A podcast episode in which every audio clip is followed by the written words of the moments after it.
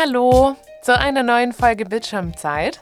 Ich bin Linda. Und ich bin Caro. Hallo. Und ich steige direkt mit einer Frage an dich ein, die wir schon länger nicht mehr hatten. Und zwar, was hast du denn als letztes konsumiert? Linda, es ist wieder peinlich. Ich muss schon wieder eine Folge anfangen und muss mich schon wieder outen, dass ich gestern bis nachts Trash-TV geguckt habe. Und zwar bin ich gerade mitten in der aktuellen Staffel von Temptation Island und habe eventuell, weil ich nicht zum Start Temptation Island begonnen habe zu schauen, sondern ich kann jetzt so nachgucken und ich binge-watche ja unfassbar gern. Das bedeutet, ich habe gestern gute vier Folgen Temptation Island geguckt, ja. Also erstmal möchte ich wissen, kannst du es empfehlen oder ist es so ein krasses Guilty Pleasure wie ein Unfall, wo man einfach äh, einmal angefangen hat und nicht mehr weg von kommt? Oder müssen wir jetzt alle nach, nachziehen? Also die Staffeln ähneln sich natürlich sehr. Der Unterschied ist nur, ich finde es jedes Mal nur irgendwie krasser nochmal, weil es immer noch sexueller wird. Aber, also man kann es schon mal gut gucken. Also ich schaue sowas gern mal, wenn ich nicht nachdenken möchte. Und offensichtlich, manchmal möchte man irgendwie vorm Schlafen sich nicht mehr mit den ganz schweren Themen beschäftigen. Und deswegen schaue ich mir auch gern mal an, wie irgendwelche Männer von irgendwelchen Frauen oder auch andersrum angeflirtet werden und da heiße Luft auf den Balearen oder wo sie auch immer gerade sind, liegt. Ohne es zu merken, hast du mir die perfekte Überleitung geliefert, denn sexuell wird auch unsere heutige Podcast-Folge. So viel kann ich schon mal versprechen. Mm, die absolute Sexfolge.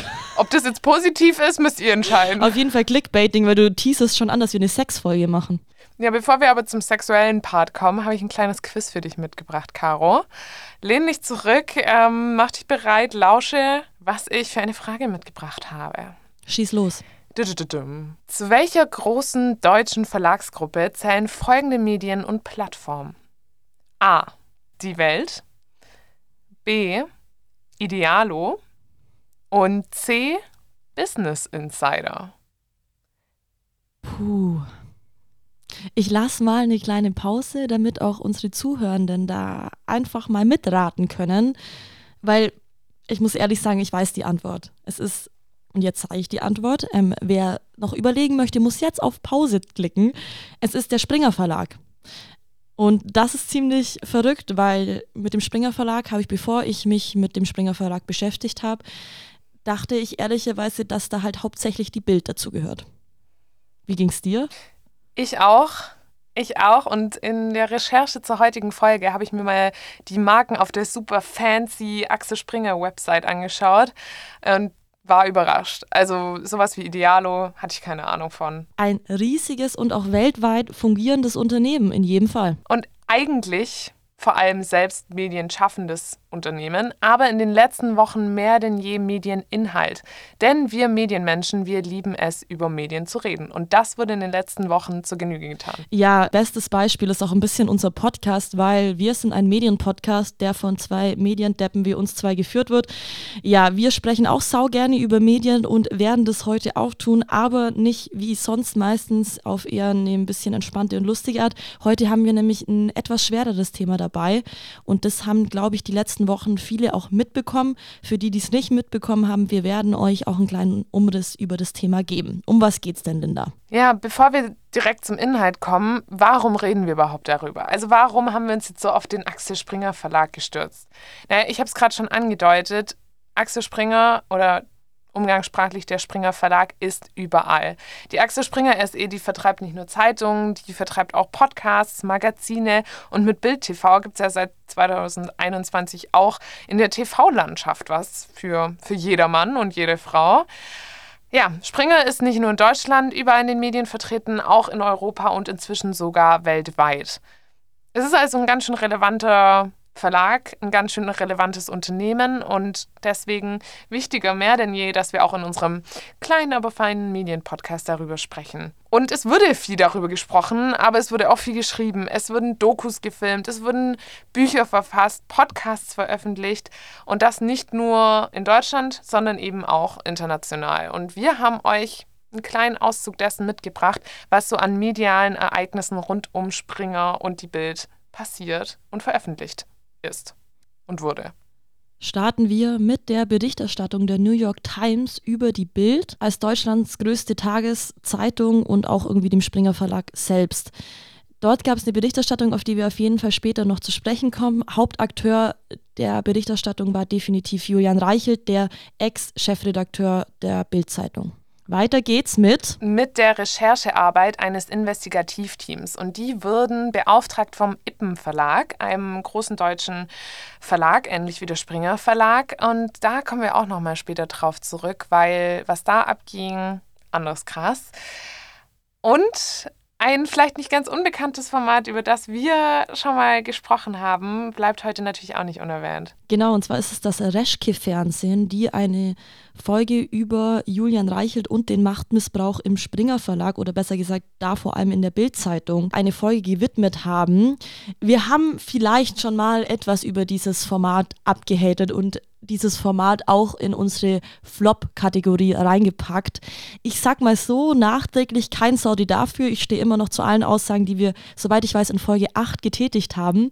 Aber die Folge über Julian Reichelt war schon ziemlich gut und gilt als absoluter Tipp der Woche, weil es laufen hier Klagen und solange das Ding noch online ist, solltet ihr vielleicht auch einfach mal noch reinschauen, weil die einfach einen ziemlich guten Umriss machen, was denn dort passiert ist. Und ähm, ich finde immer, wenn wenn, etwas so künstlich oder nicht nur künstlich, sondern wirklich aktuell begrenzt sein könnte, dann hat man noch mehr Bock, sowas zu gucken. Und hier der kleine Hinweis, alles, worüber wir sprechen, alle Medien, alle Formate, die wir thematisieren, findet ihr in den Show Notes. Und da gibt es auch den Link zur Reschke-Fernsehen-Folge, die vielleicht nicht mehr lang online verfügbar ist. Aber ja, wer weiß, wir packen es euch auf jeden Fall mal mit rein. Und weiter geht's mit dem Podcast, der das Ganze hier ins Rollen gebracht hat. Auch unsere Podcast-Folge. Boys Club, Macht und Missbrauch bei Axel Springer. Aktuell erscheinen da immer zwei Folgen jeden Montag. Stand der Aufnahme sind sechs von acht Folgen erschienen und darauf nehmen wir hier und da auch Bezug. Und zu guter Letzt, das können wir jetzt aber ganz, ganz schwer verlinken, ähm, sprechen wir auch noch über ein Roman. Was der in dieser Berichterstattung zu tun hat, werden wir auch noch später genauer darauf eingehen. Und zwar ist dieser Roman von Benjamin von Stuckrad-Barre mit dem Titel Noch wach und wie ein fiktives Werk in die Liste von einer eher sachlichen Berichterstattung passt, könnt ihr gleich mal mithören. Aber wir wollen euch natürlich ein bisschen abholen. Ein kurzer Wrap-up über alles, was denn passiert ist. Linda, schieß los. Eins noch, ich könnte euch jetzt natürlich schon noch in die Shownotes einen Link zum Buch packen, aber Leute, bestellt es nicht online, geht in eure lokale Buchhandlung, supportet eure Buchhändler, bestellt es einfach nicht online. Aber ja, zurück zum Thema. Wir ähm, machen einen Sprung. Und zwar ins Jahr 2019, denn da müssen wir hin, um zu verstehen, worum es bei Springer und dem ganzen Bildskandal eigentlich geht. Und da sitzt auch Reschke Fernsehen an, in ihrer Folge, die Februar diesen Jahres, wenn ich mich nicht täusche, veröffentlicht wurde. Denn in dieser Folge wurde klar, schon 2019 gab es Vorwürfe gegen den damaligen Chefredakteur Julian Reichelt, die es aber irgendwie nicht an die Öffentlichkeit geschafft haben. Vielleicht lag es auch einfach daran, dass es keinerlei Konsequenzen gab. Zwei Springer-Mitarbeiterinnen, die wendeten sich damals über einen anonymen Briefkasten an die Verantwortlichen im Verlagshaus und reichten Beschwerde ein gegen den Chefredakteur Julian Reichelt. Sie schrieben da von Drogenkonsum, Affären, Machtmissbrauch. Er soll also unterm Strich seine Machtposition ausgenutzt haben, um ja, weibliche Kolleginnen in erster Linie in kompromittierende Situationen zu bringen. Es gab wohl sexuelle Verhältnisse, die in beidseitigem Einvernehmen stattfanden, aber eben mit einem gehörigen Machtgefälle. Offensichtlich, weil höher als Chefredakteur wird zumindest in der Redaktion schwierig, Beziehungen zu führen. Naja, und inwieweit all diese Vorwürfe der Wahrheit entsprechen, wird nach wie vor heiß diskutiert. Ich glaube, da läuft auch hier natürlich eine Klage. Also ich glaube, die Anwälte von Julian Reichelt laufen auf Hochtouren. Die schlafen, glaube ich, keine Nacht mehr, seitdem vor allem das in den Medien so groß geworden ist, weil ich höre nur von irgendwelchen äh, Klagen, die Julian Reichelt gegen gewisse BerichterstatterInnen äh, erhebt. Aber um direkt mal einzuhaken. Und wenn wir eins von Suits gelernt haben, dann, dass doch Anwälte pro Stunde bezahlt werden. Also richtig teuer, Alter. Ja, aber ich habe erstens kein Mitleid und zweitens glaube ich auch, dass dieser Mann genug Geld dafür hat. Also, ich, ich glaube, er kann sich diese Anwälte schon leisten. Aber um jetzt mal direkt einzuhaken, du springst mit mir ins Jahr 2019.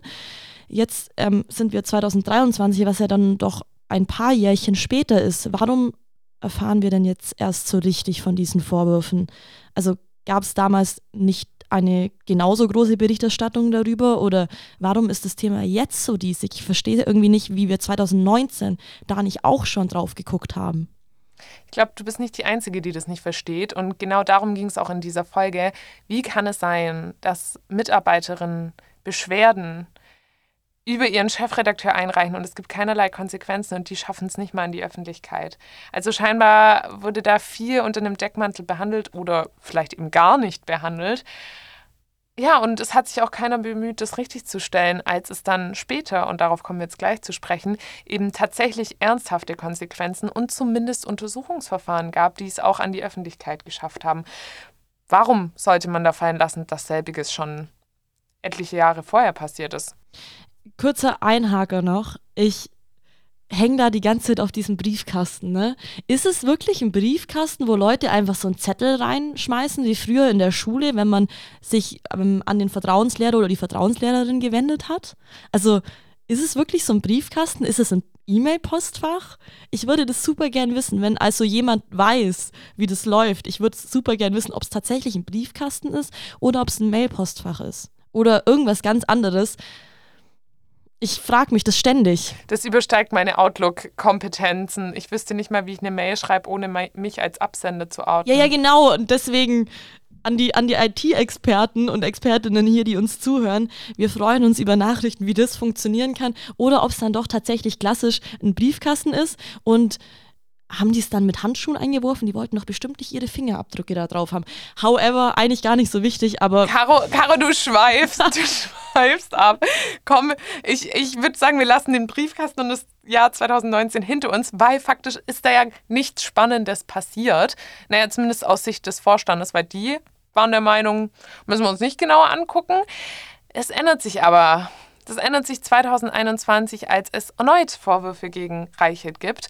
Und irgendwann, ja, da kann man halt nicht mehr wegschauen. Und die Konsequenz war eine, eine Untersuchung, die intern durchgeführt wurde, von externen Dienstleistern auch. Dafür wurde dann extra eine Kanzlei beauftragt. Und vor allem einer wurde vom internen zum externen, und zwar Julian Reichelt. Der wurde erstmal für zwölf Tage der Redaktion verbannt. Vorerst. Aber du sagst nur vorerst, wir wissen alle, es gab auch ein Comeback von Julian Reichelt. Also, nochmal, um das zusammenzufassen. Es gab 2019 die ersten Vorwürfe, beziehungsweise diese erste Briefkastenaktion, die so ein bisschen wegignoriert wurde. Aber es gab damals schon die Vorwürfe, dass Julian Reichelt seine Macht missbraucht habe. Und dann hat sich 2021 der Springer Verlag intern mal geschaut, was macht denn dieser Mann wirklich? Also ist das denn, und das ist der knackende Punkt, strafrechtlich relevant?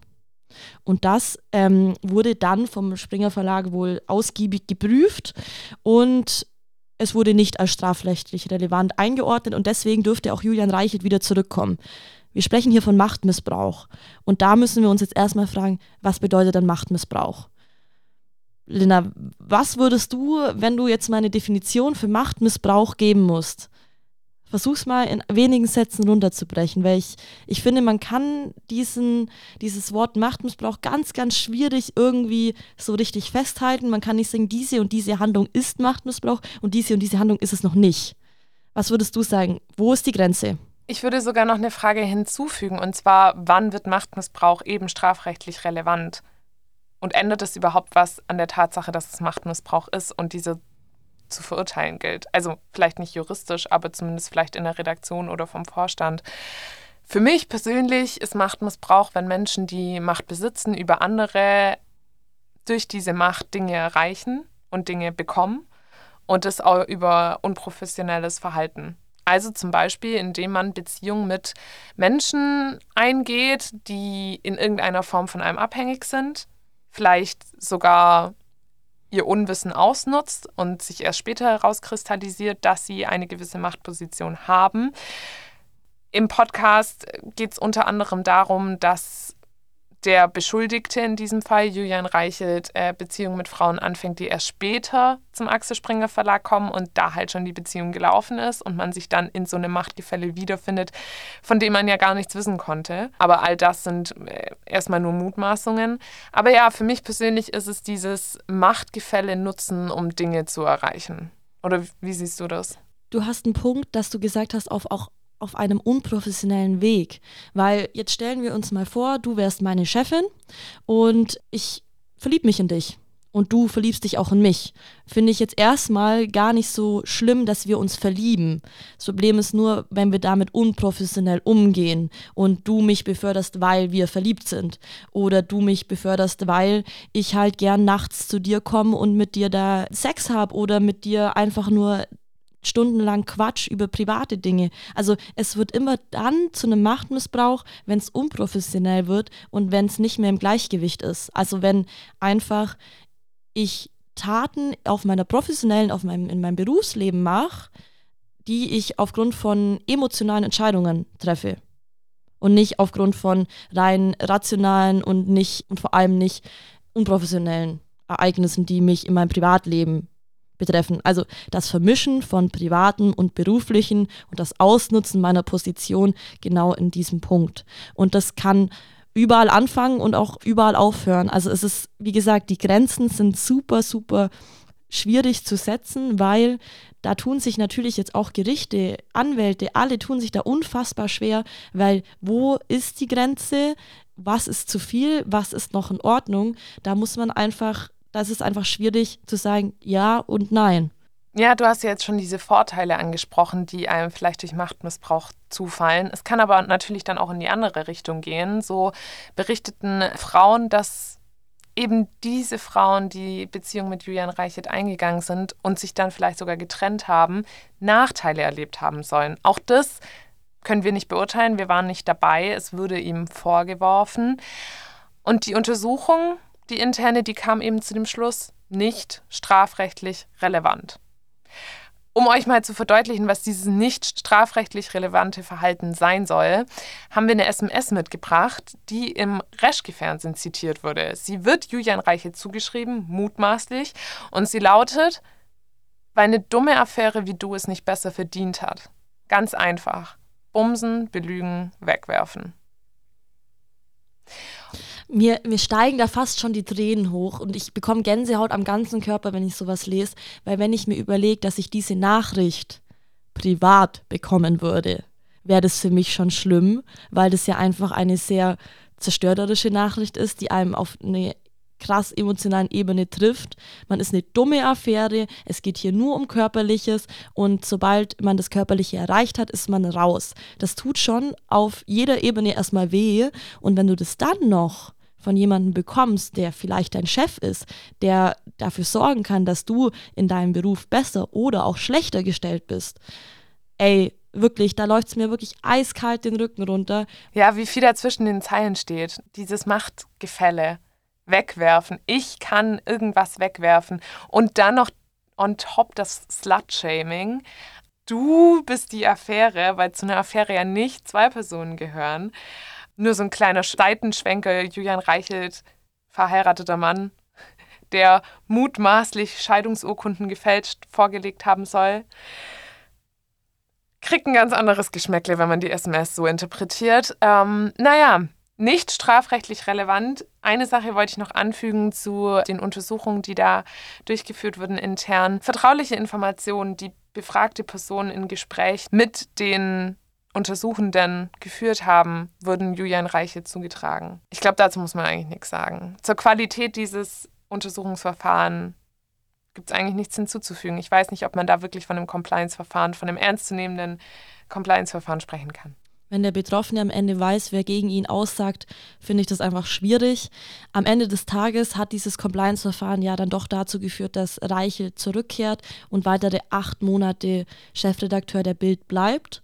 Das Ganze ändert sich dann im Herbst äh, des gleichen Jahres und zwar wurde dann Reichel tatsächlich mal entlassen. Wieso ist er denn jetzt heute nicht mehr Chefredakteur? Was wurde denn dann noch aufgedeckt, dass die Bild sich gedacht hat, boah, den können wir jetzt wirklich nicht mehr tragen? Ich wünschte, ich könnte sagen, es gab noch mal ein Untersuchungsverfahren und sie kamen zu dem Schluss, wir haben uns geirrt, das Ganze ist höchst problematisch, wir ziehen Konsequenzen. Ja, ganz so war es nicht. Ich sag mal so, irgendwann haben dann auch die Medien darüber berichtet, weil man kann manche Dinge einfach nicht unter den Tisch kehren. Irgendwann sind einfach zu viele Menschen betroffen. Und wenn der Chefredakteur nach einem Untersuchungsverfahren halt einfach nicht aufhört, mutmaßlich, dann wird es irgendwann dünnes Eis. Und wenn dann auch noch eine der weltweit renommiertesten Zeitungen darüber berichtet, und zwar die New York fucking Times, ja, dann wird's dann wird es schwer. Dann wird es schwer zu rechtfertigen, warum dieser Mensch noch auf dem Chefposten sitzt. Eigentlich hätte das Ganze auch von einem deutschen Medium initiiert werden können, wenn ja, wenn das Investigativteam, was wir ganz am Anfang angesprochen haben, das für den Ippen Verlag recherchiert hat, nicht wenige Tage vor Veröffentlichung auf Social Media, in den Zeitungen, also wirklich crossmediale Ausspielung, alles war ready, es war quasi schon im Druck, vom Verlagschef zurückgepfiffen würde. Dirk Ippen, der dachte sich, nee, mache ich jetzt doch nicht die Story. Wir können, wir können nur mutmaßen, warum. Er begründet es damit, dass er als direkter Wettbewerber von Bild äh, nicht den Eindruck entstehen lassen wollte, man würde sich da gegenseitig wirtschaftlich schaden wollen. Naja, er hat ja das Investigativteam selber engagiert, Monate zuvor. Ich glaube, den Gedanken hat er eigentlich schon durchgespielt, oder? Ja, und vor allem Journalismus sollte sich ja nicht danach richten, wem man dann schaden könnte. Also man muss im Journalismus sich schon bewusst sein, welche Verantwortung man trägt. Weil natürlich Berichterstattung ganz viel gut, aber auch ganz viel Schlechtes auslösen kann. Aber guter Journalismus möchte ja Wahrheiten aufdecken und Menschen darüber informieren, über Dinge, die passieren. Und ich glaube, wenn wir an einem Springer Verlag, einem weltweit agierenden Unternehmen, und dabei ist es scheißegal, ob das ein Medienunternehmen ist oder ob es ein anderes Industrieunternehmen wäre. Wenn das passiert, müssen wir doch darüber nachdenken, dass darüber auch medial berichtet werden sollte. Weil, wenn es egal wo es sonst gewesen wäre, hätte sich der Ippen Verlag ja gar nicht rausreden können. Jetzt stellen wir vor, das wäre in großer, keine Ahnung, in einem großen Konzern passiert, der in Deutschland einfach ansässig ist, dann hätten wir da ja auch, da hätte der Ippen Verlag ja gar nicht drüber nachgedacht, ob er jetzt seinen Wettbewerb schlecht macht. So, und so sollte man ja auch dann denken, weil meiner Meinung nach sollte ja der Journalismus sich daraus ausrichten, dass man das einfach aufdeckt. Und dabei ist es egal, ob es jetzt der Wettbewerb ist oder irgendwer sonst. Ja, und da bist du genau derselben Meinung wie das Investigativteam. Es gab einen immensen Aufschrei nach dem Rückpfiff des Ganzen. Das Investigativteam hat sich mit einem offenen Brief an die Öffentlichkeit gewandt. Und ich sag mal so, kompromittierende Ergebnisse kann kein Verlagschef der Welt zurückhalten. Denn, wie schon angesprochen, die New York Times hat rausgehauen und am 17. Oktober veröffentlicht und am 18. Oktober musste jemand seinen Chefposten räumen. Und ich kann nur sagen, es war nicht Dirk Eppen, sondern Julian Reichelt. Bye, bye, bye, bye, bye, Julian Reichelt. Ja, es war dann doch der mediale Druck. Ja. Und der Medienjournalismus, der erreicht hat, dass da jemand, der eigentlich, wenn wir mal ehrlich sind, durch interne Untersuchungen längst hätte gehen müssen, dann gegangen wurde. Okay, wir sind also 2021. Julian Reichelt ist nicht mehr Chefredakteur der Bild. Also, wir haben 2021, jetzt 2023 machen wir zwar einen Podcast drüber. Es gibt unfassbar viel mediale Berichterstattung über den Axel Springer Verlag. Das bedeutet, nicht nur 2021 bei der Entlassung von Julian Reichelt war es ein Riesenthema, sondern jetzt auch wieder. Weil jetzt springen wir einfach mal eine Hierarchiestufe noch höher, weil Julian Reichelt ähm, ja nicht Head of Springer Verlag ist, sondern das ist Matthias Döpfner. Und der wurde jetzt in einem Zeitartikel ich will jetzt nicht sagen zerstört, aber es wurden Chatnachrichten aufgedeckt, die natürlich den Springer Verlag massiv unter Druck jetzt nochmal setzen. Und zwar wurden Textnachrichten veröffentlicht, die Matthias Döpfner zur Zeit, als Julian Reichelt noch im Amt war, sage ich jetzt einfach mal, ähm, geschrieben wurden, in denen Matthias Döpfner ganz klar Einfluss auf die Redaktion der Bild nimmt, also auf die Redaktionsarbeit. Er äußert ganz klar politische Ansichten, er möchte ganz klar gewisse Parteien stärken und er prägt damit die Berichterstattung der Bild maßgeblich und damit auch die Redakteure und Redakteurinnen, die im Verlag sind, weil er den Chefredakteur der Bild so beeinflusst in in Anführungszeichen privaten Chats, sodass die Bild eine gewisse Richtung vorgibt und Bild ist immer noch die größte Tageszeitung Deutschlands. Also wir müssen das uns mal kurz auf der Zunge zergehen lassen. Es ist so, dass ein Mann, ein Verlagschef, einem Chefredakteur schreibt, ich möchte die FDP stärken und der Chefredakteur, der diese Nachricht erhält, hat die Macht, weil er Chefredakteur der größten Tageszeitung Deutschlands ist, dies in gewisser Weise auch zu tun. Und das ist tatsächlich jetzt nicht die allerschlimmste Nachricht, die da an Julian Reichelt herangetragen wurde, sondern es ist ein Sammelsurium an Nachrichten, die nicht von einem Springer Verlagschef an einen Bildchefredakteur gelangen sollten. However, das Ding wurde jetzt aufgedeckt. Hier mal kurz einzuhacken. Das Witzige an der ganzen Sache ist ja, um chronologisch zu bleiben, als der Zeitartikel veröffentlicht wurde, kannte man den Empfänger dieser SMS nicht. Es wurde nur gemutmaßt. Und ich hatte dazu Podcast-Folgen gehört, wo die Leute sehr, sehr zwischen den Zeilen gesprochen haben und auf Freiheit angespielt haben. Aber beweisen konnte man es jetzt erstmal nicht. Ja, ich habe da, hab da vielleicht, also um das nochmal runterzubrechen, ich spreche jetzt halt einfach mal vom Chefredakteur der Bild. Aber natürlich weiß ich das auch nicht zu 100 Prozent. Nee, kann man nicht wissen. Aber wir haben ja von einem Regen an Klagen gesprochen. Und Witzigerweise wurde nach Veröffentlichung dieses Zeitartikels ein gewisser ehemaliger Chefredakteur verklagt, weil er interner weitergegeben hat. Hm. Hm. Naja, ich glaube, dazu gibt eigentlich nichts mehr zu sagen. Ähm, aber talking about Patriarchat, das sich durch jede Hierarchie zieht, war das ja nicht das letzte mediale Ereignis, das wir auf unserer Liste hatten. Es gab da einen Roman, einen fiktiven Roman. Und wie der im Zusammenhang mit reellen Ereignissen steht, Caro, das musst du vielleicht mal erklären. Ja, und zwar habe ich das Buch von Benjamin von Stuckrad-Barre am Tag der Veröffentlichung. Ein weiterer Mann, älterer Mann. Ein weiterer Mann mir am Tag der Veröffentlichung gekauft. Und ich muss jetzt mal kurz einhaken. Wenn man Benjamin von Stuckrad-Barre heißt, dann kann man ja nur Autor werden. I mean, Stell dir mal vor, der wäre jetzt Fitnesscoach geworden. Dann heißt heutiges Bauchbeine-Po mit Benjamin von Stuckrad-Barre. Also dieser Name verleiht irgendwie einem Typen direkt einen Intellekt. Also, und ich meine, ich heiße Häfele da muss ich ja automatisch mehr leisten, um als eloquent wahrgenommen zu werden, als wenn ich jetzt von Stuckrad Bade heißen würde, oder? Ja, der Mann hat auf jeden Fall ähm, einen Startvorteil, aber das hat er allein schon durch sein Geschlecht, also who's counting? Who's counting. Auf jeden Fall habe ich dann, weil ich natürlich nicht online bestelle, ähm, in äh, dem Buchladen meines Vertrauens angerufen und gefragt, ob sie denn noch ein Exemplar da haben. Dann war es Erscheinungstag 11 Uhr morgens und der nette Mitarbeiter im Buchladen hat zu mir gesagt, ja, die, die letzten zwei hätte ich noch. Also ich habe noch genau zwei Exemplare. Das Buch wollte heute schon jeder kaufen. Der Laden hat um 10 aufgemacht. Also fand ich dann schon irgendwie erstaunlich, dass dann doch so viele sehr schnell dieses Buch haben wollten. Ich habe das Buch dann erst nachmittags an diesem Tag abgeholt und bevor ich dieses Buch dann tatsächlich in meinen Händen gehalten habe, überschlugen sich schon die Nachrichten auf meinem Handy. Hast du das Buch schon? Anscheinend sollte es vom Markt geklagt werden. Glaub, da muss man jetzt schnell sein und so weiter und so fort. Und bevor ich reinlesen konnte, hatte ich schon das Gefühl, ein wichtiges Buch zu kaufen, das vielleicht auch mich in meiner Welt verändern kann.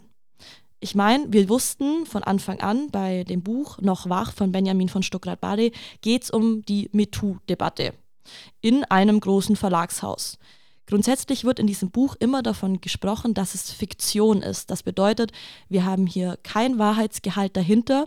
Er sagt aber auch selber im ersten Absatz, ähm, in der quasi auf der ersten Seite, dass er natürlich von Ereignissen geprägt war, über die er jetzt schreibt. Ja, und dann ging es für mich irgendwie los. Ich kaufe dieses Buch und lese mal rein und wusste, es geht um diese MeToo-Debatte und in den Medien wurde dieser Roman direkt als Schlüsselroman rund um die Bildaffäre und die Springer-Affäre betitelt. Und dann geht es mir als. Und von zahlreichen Prominenten, die das Buch noch nicht gelesen hatten, online beworben auf Social Media. Also zahlreiche haben sich äh, ja als Werbetestimonials für Stuckrad Barre zur Verfügung gestellt, weil der Mann ist einfach krass gut vernetzt. Es ist aber tatsächlich auch gar nicht so einfach gewesen, vorab an dieses Buch zu kommen, weil normalerweise, wenn ein Buch herausgegeben wird, wird es an gewisse äh, Journalisten und Journalistinnen weitergegeben, damit die reinlesen können und, und sobald dieses Buch dann erscheint, können sie dann über dieses Buch auch sprechen. Bei diesem Buch hatte nur ein ganz, ganz kleiner Kreis überhaupt Zugriff. Und ich habe in einem Podcast gehört, den lieberweise du mir geschickt hast, liebe Linda, dass ein Journalist hatte Zugriff auf dieses Buch und zwar der schon Spiegeljournalist Tobias Rapp beim Podcast Stand der Dinge zu Gast. Und der durfte vorab den Roman lesen. Und er hat gesagt, er hat noch nie so ein Dokument bekommen, wo so viel darauf Wert gelegt wurde, dass auf gar keinen Fall dieses Werk vorab in irgendeiner Weise an die Öffentlichkeit geraten kann. Er meinte, es waren unfassbar viele Passwörter, man konnte nicht mal einzelne Wörter aus diesem PDF rauskopieren. Und das ist normalerweise nicht in diesem Ausmaß der Fall. Die haben sich natürlich vom Verlag, aber auch Benjamin von Stuckrad-Barre, haben sich das natürlich so ein bisschen einfach gemacht, dass sie das vorher auch medial so aufgebauscht haben. Niemand darf es vorher lesen. Das macht natürlich ein Riesenmysterium auf, was denn da alles wohl drin steht. Naja, wer Stuckrad-Bade kennt, der weiß, dass er bisher kein Buch geschrieben hat, das frei erfunden ist. Der ist jetzt nicht jemand, der Harry Potter erfindet. So, der schreibt meistens über Dinge, die er selber auch in irgendeiner Form erlebt hat und schmückt diese aus. Also war er MeToo-Opfer oder? Ich will nur darauf hinaus, dass ich uns nicht jetzt davon freisprechen will, wie gehypt wir in der letzten Folge auf dieses Buch waren. Dazu stehe ich. Aber ich möchte auch hinterfragen, dass wir hier von einem, wenn auch fiktiven MeToo-Roman reden, der von einem Mann verfasst wurde, über, maßlich, über den Bildskandal, in dem Frauen über Jahre versucht haben, Gehör zu finden, nicht gehört würden und letztendlich nur Konsequenzen gezogen wurden, weil der mediale Druck so groß war und nicht, weil Frauen geglaubt wurde. Punkt. Und jetzt muss natürlich ein Autor namens Benjamin von Stuttgart-Barre einen Roman rausbringen, der eine Fiktion dessen beschreibt. Und das muss ein Mann machen, ein bekannter Autor. Das wäre ja irgendwie, finde ich, auch schön gewesen, wenn das jetzt einfach eine Frau gewesen wäre. Aber nichtsdestotrotz, er beschreibt immer, wie die Opfer des Machtmissbrauchs an ihn herantreten. Er beschreibt es immer noch aus seiner Sicht. Er finde ich, ich habe jetzt die Hälfte ungefähr gelesen. Ich habe es natürlich jetzt in zwei Wochen nicht geschafft. Shame on me, ich habe das Buch doch nicht durchgelesen. Er beschreibt, finde ich, nicht auf einer herabschauenden Perspektive oder irgendwas. Ich finde schon, die Art, wie er schreibt, absolut holt mich voll ab. Und ich finde nicht, dass er sich. Das heißt, er hat sich gut in eine Frau, die sexuell belästigt äh, wurde, am Arbeitsplatz hineinversetzt? Nee, nee, nee. Der schreibt aus der Ich-Perspektive, wie er das von außen wahrnimmt, was an ihn herangetragen wird. Er schreibt zum Beispiel, dass er mitbekommt, er sitzt vor dem großen Verlagshaus und bekommt mit, wie eine Moderatorin rausgeht und danach sagt, sie dürfte gerade tatsächlich nicht live on air sprechen, weil ihre Haare nicht geklettert waren und mit ungemachten Haaren wird sie nicht vor die Kamera dürfen. Mhm. Kann ich eine kleine eigene Anekdote zu erzählen, dass mir in meiner Moderationsausbildung von ähm, verschiedenen Parteien gesagt wurde, dass ich mit meinen Locken so nicht vor der Kamera funktioniere? Du, mir wird ständig gesagt, dass mein R nicht funktionieren wird. Rrr ja, was alles nicht funktioniert und äh, was da wohl alles schon an Regeln für immer festgeschrieben ist. Vielleicht müssen wir kurz zur Person Stuckrad Barre sagen, in welchem Verhältnis er zum Springer Verlag steht. Also, man kann es, wenn man den Roman liest, auch so gut rauslesen. Er spricht in seinem Roman von einem Freund und dieser Freund hat gewisse Parallelen zu einem Freund, den er auch tatsächlich hat oder auch hatte, und zwar Matthias Döpfner, der Verlagschef des Springer Verlags. Über den haben wir jetzt ja heute schon ab und zu geredet. Und er hatte immer wieder mit Springer und vor allem mit der Bild auch zu tun in seiner Karriere. Was ist denn jetzt der Outcome? Was lernen wir aus diesem Roman? Was können wir daraus mitnehmen? Ich glaube, dieser Roman ist super gut lesbar. Ich mag die Art, wie geschrieben wird. Ich mag auch, also ich mag in Anführungszeichen das Thema. Ich glaube nur, dass wir schon unterscheiden müssen, es ist ein fiktiver Roman. Ob er jetzt Schlüsselroman ist oder nicht, sei mal dahingestellt. Ich glaube einfach, dass man vielleicht durch diesen Roman auf eine gewisse Ebene sich mehr in das Thema reinfühlen kann. Aber man muss immer noch beachten, dass dieser Roman ganz, ganz, ganz viel Medienaufmerksamkeit bekommen hat und das einfach aufgrund dessen, dass er von Benjamin von Stuckrad-Barre ist. Und dass ein Mann ist, der sehr nah an, an dem Springer Verlag gearbeitet hat, dass der sehr viele Einblicke hat, was das Buch auch interessant macht weil man das Gefühl hat, über das, was er schreibt, über dieses große Verlagshaus, bekommt man gewisse Einblicke. Man hat dieses Schlüsselloch-Prinzip. Und warum haben wir jetzt diesen fiktionalen Roman am Ende mit reingenommen? Naja, zum einen, um klarzumachen, dass es diese mediale Aufmerksamkeit gebraucht hat, um über die Fälle zu sprechen, die mutmaßlich in der Bildredaktion und beim Springer Verlag passiert sind. Und zum anderen, um über diese verschwommenen Grenzen zwischen Fiktion und Realität, zwischen Mutmaßung und Fakt zu sprechen. Ich glaube, es gibt hier zwei elementare Fragen, die wir uns zu den Vorfällen der vergangenen Jahre bei Springer stellen müssen. Zum einen aus der Sicht von Medienschaffenden, die wir nun mal sind, wie berichten wir über Fälle von Machtmissbrauch, die eben ganz, ganz oft Mutmaßungen, Gemurmel, äh, ja, und letztendlich auch Gerüchte sind. Nicht zuletzt ein weiterer Beweis dafür, oder eben kein Beweis, sondern Mutmaßung, die Till Schweiger-Berichterstattung aus den letzten Tagen, die ähm, einfach nochmal beweist, dass das Ganze definitiv nicht, und das wollen wir jetzt auch nochmal klarstellen, auf den Springer Verlag begrenzt ist. Die Medienlandschaft, da gibt es ganz, ganz viele Gerüchte, da gibt es viele Menschen in Machtpositionen, denen Dinge nachgesagt werden. Offensichtlich zählt Til Schweiger auch dazu. Wir können, wir können hier jetzt nicht Stellung beziehen, was davon wahr ist, von überzogenen Arbeitszeiten, Anforderungen an Nacktsehen, die so nicht im Drehbuch standen, betrunkene ähm, Entscheider am Set. All das sind eben. Wir waren nicht dabei. Die Frage ist nur, wie reden wir denn darüber? Und können wir überhaupt darüber reden? Und gibt es ein öffentliches Interesse? Und ach Caro, ich weiß auch nicht. Ja, du bringst es auf den Punkt. Ich denke, es ist sehr, sehr wichtig, dass wir darüber sprechen, dass es Berichterstattung über diese Themen gibt, damit eben Dinge aufgedeckt werden, die sonst nur, wie du sagst, im stillen Kämmerchen vielleicht passieren. Dass wir über Machtmissbrauch im Allgemeinen sprechen, weil wir das ganz, ganz lang, glaube ich, nicht auf der Agenda hatten. Und da möchte ich kurz nochmal Benjamin von Stuttgart-Bade zitieren. Er sagt, ja, ich habe einen Roman geschrieben, der in einem Verlagshaus spielt. Aber solche Machtmissbräuche finden überall statt. Die finden nicht nur in den Medien statt. Da kannst du auch in, äh, in eine Krankenversicherung gehen. Also ich zitiere nicht wortwörtlich hier, kannst du auch in eine Krankenversicherung gehen und dort werden auch, wird auch Macht missbraucht. Überall, wo Macht stattfindet, kann und teilweise wird diese Macht dann auch missbraucht. Und das finde ich Kern des Ganzen. Wir sollten drüber anfangen zu quatschen, was das bedeutet und wie wir uns selber auch vielleicht schützen können, wie wir selber mit diesen Themen auch umgehen, welche Meinungen wir zu Themen haben.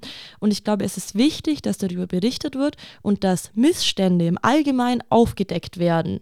Und wenn das erstmal nur Vorwürfe sind und Gerüchte, okay, aber denen soll nachgegangen werden. Und ich glaube, dass ein medialer Druck eben das beflügeln kann und dadurch vielleicht Missstände nicht mehr zu einem Missstand werden.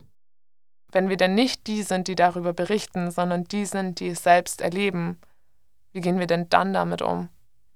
Ja, mir ging es jetzt tatsächlich während dieser ganzen Zeit, in der ich in diesem Rabbit Hole rund um den Springer Verlag war und jetzt auch nochmal das mit Till Schweiger aufkam und man das Gefühl hat, wir zwei, wir sind kann man ja einfach mal so sagen, wir sind junge Frauen, die gerne irgendwas mit Medien machen wollen und das auch gern weiterhin machen wollen. Und das Gefühl, das in einem aufkommt, wenn dann über das größte Verlagshaus Deutschlands berichtet wird in dieser Weise, boah, das macht einem schon Bauchweh, weil man hat das Gefühl, das ist jetzt halt auch die Spitze des Eisbergs, die man da gerade sieht und ähm, man arbeitet sich immer weiter rein. Natürlich es sind Mutmaßungen, aber es gibt einem, also das macht was mit einem, wenn man weiß, man ist irgendwo in einer gewissen Weise in der gleichen Branche unterwegs. Und wir können ja ehrlich sein, aktuell gehen bei mir Bewerbungen raus so. Und ich bin unfassbar froh, dass keine Bewerbung zum Beispiel jetzt an den Springer Verlag rausgegangen ist. Ich habe aufgeatmet richtig innerlich, weil ich mir dachte, boah, zum Glück habe ich da keine hingeschickt. Und das zeugt ja irgendwie davon, dass wir jetzt ja doch sehr davon beeinflusst wurden, was dann alles so in den Medien los war. Ich hatte auch dieses Erleichterungsgefühl. Ich dachte so, ja, da bin ich nochmal davon gekommen. Aber ich glaube, wir sind ganz schön naiv. Wir sind ganz schön naiv Und hätten wir jetzt hier vielleicht einige ältere Kolleginnen mhm. zu Gast oder zumindest berufserfahrenere Kolleginnen, die nicht so wie wir in freischaffenden Verhältnissen zu Hause sind, die könnten uns bestimmt andere Dinge erzählen. Und ich glaube, dafür müssten sie nicht bei Springer angestellt sein da bleibt auch irgendwo die Frage, okay, wir wissen, wir arbeiten jetzt in dieser Branche, wir wollen das ja auch aktiv. Ich sage auch immer, du gehst diesen Weg in den Medien nicht, wenn es für dich einen Plan B im Kopf gibt. Weil wenn dann, gibt es nur für dich dieses eine und du willst es und du brennst dafür. Und auch wenn wir zum Beispiel, ähm, wenn ich dann die Erfahrungsberichte vom Boys Club höre aus diesem Podcast, da denke ich mir nur so, ich verstehe manchmal die Intention, die dahinter steht. Man will diesen Traum und man jagt diesem Traum hinterher, bis sich Dinge erfüllen. Und deswegen ist es, glaube ich, so schwierig, dann manchmal wieder herausbrechen zu können. Ja, und das gilt ja nicht nur für die Medien. Also wir alle haben Träume und wollen die verfolgen. Und jetzt mal ehrlich, ihr, ihr datet einen Kerl, ihr lernt jemanden kennen. Jetzt mal als Beispiel. Und dann kommt ihr in ein Bewerbungsgespräch. Und dieser Typ oder diese Frau sitzt euch gegenüber. Wie reagiert ihr? Steht ihr auf und sagt, ich kann dieses Bewerbungsgespräch nicht führen.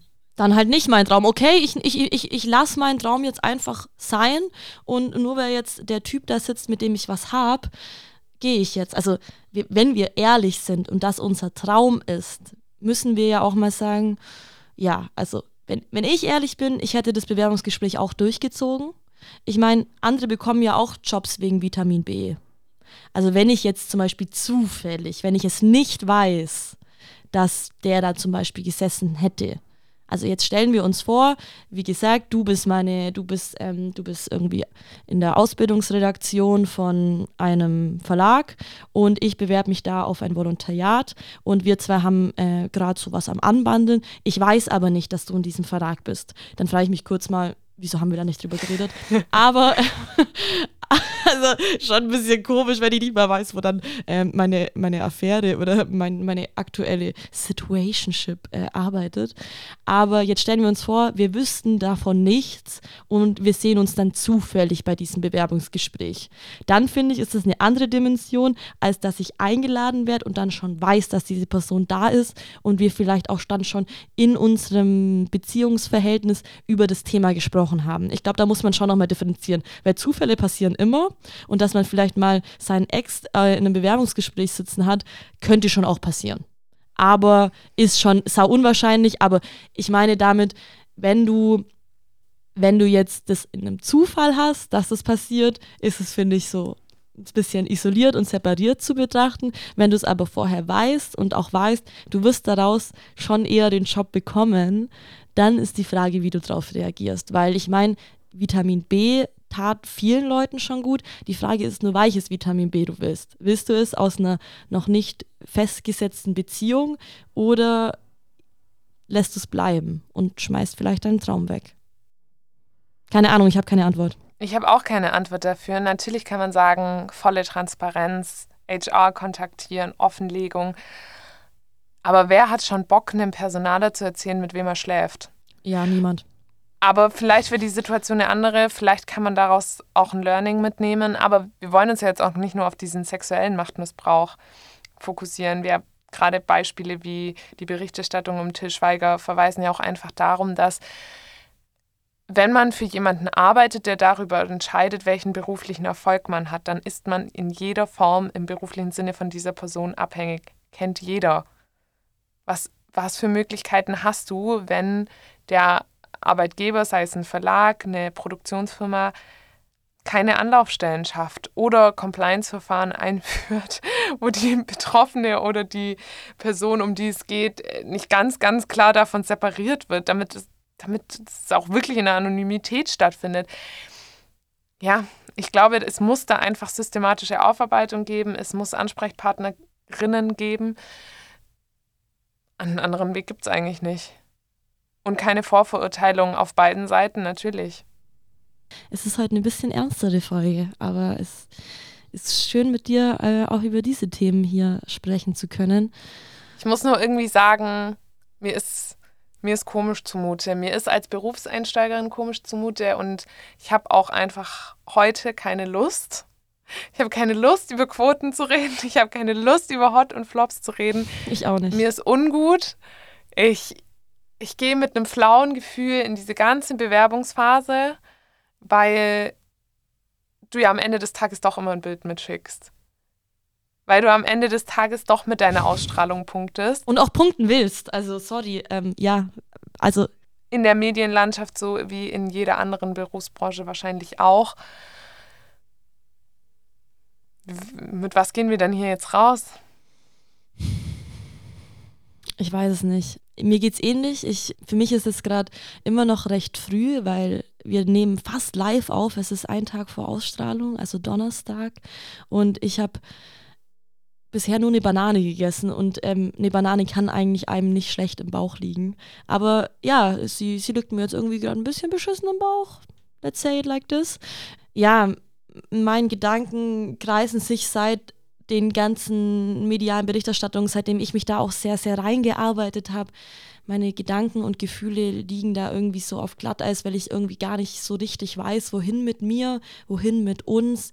Und ich, wir haben uns, Linda, ja verschiedene Fragen vorab gestellt, die wir eigentlich heute komplett durchgehen wollten, wie zum Beispiel, hast du dich schon mal von einem Mann abgedrängt gefühlt? Ja. ja. Aber ja, Natürlich, aber um vielleicht ein bisschen positiver aus der Folge rauszukommen, ich habe immer noch das Grundvertrauen in dich und in mich und in uns, in unsere Art, in unsere Art, wie wir arbeiten, in unsere Art, wie wir mit Menschen umgehen, dass es gut wird sowieso. So, um hier mal Mark Foster ist es, glaube ich, zu zitieren. ich, ich will damit sagen, ich glaube, dass, dass wir beide sind sehr empathische Menschen und ich glaube, dass ein Miteinander uns immer weiterbringen wird und ein Supporten gegenseitiges, ein Empowern ein gegenseitiges uns niemals schaden wird. Und deswegen glaube ich, dass das schon der bessere Weg ist, als sich gegenseitig versuchen auszustechen oder wie bissig muss ich als Frau sein, wie sehr muss ich mich von anderen abgrenzen, sondern ich glaube, dass es ein gegenseitiges Zusammenarbeiten auch immer jeden Einzelnen weiterbringt. Und weil wir ja hier ein Podcast der Gegensätze sind und weil wir ja leidenschaftlich gern unterschiedlicher Meinung sind, will ich mit den Worten von Nora Tschirner rausgehen, die sich im, rund um die Berichterstattung über Till Schweiger geäußert hat und einfach nur sagen und zitieren, ich habe da keinen Bock mehr drauf. Ich auch nicht. Wir hören uns in 14 Tagen wieder. Macht's gut. Bis dann. Und, und dann ist wieder alles normal versprochen. Dann da gibt es auch, auch wieder Quoten. Aber heute muss ich jetzt erstmal die Folie verdauen.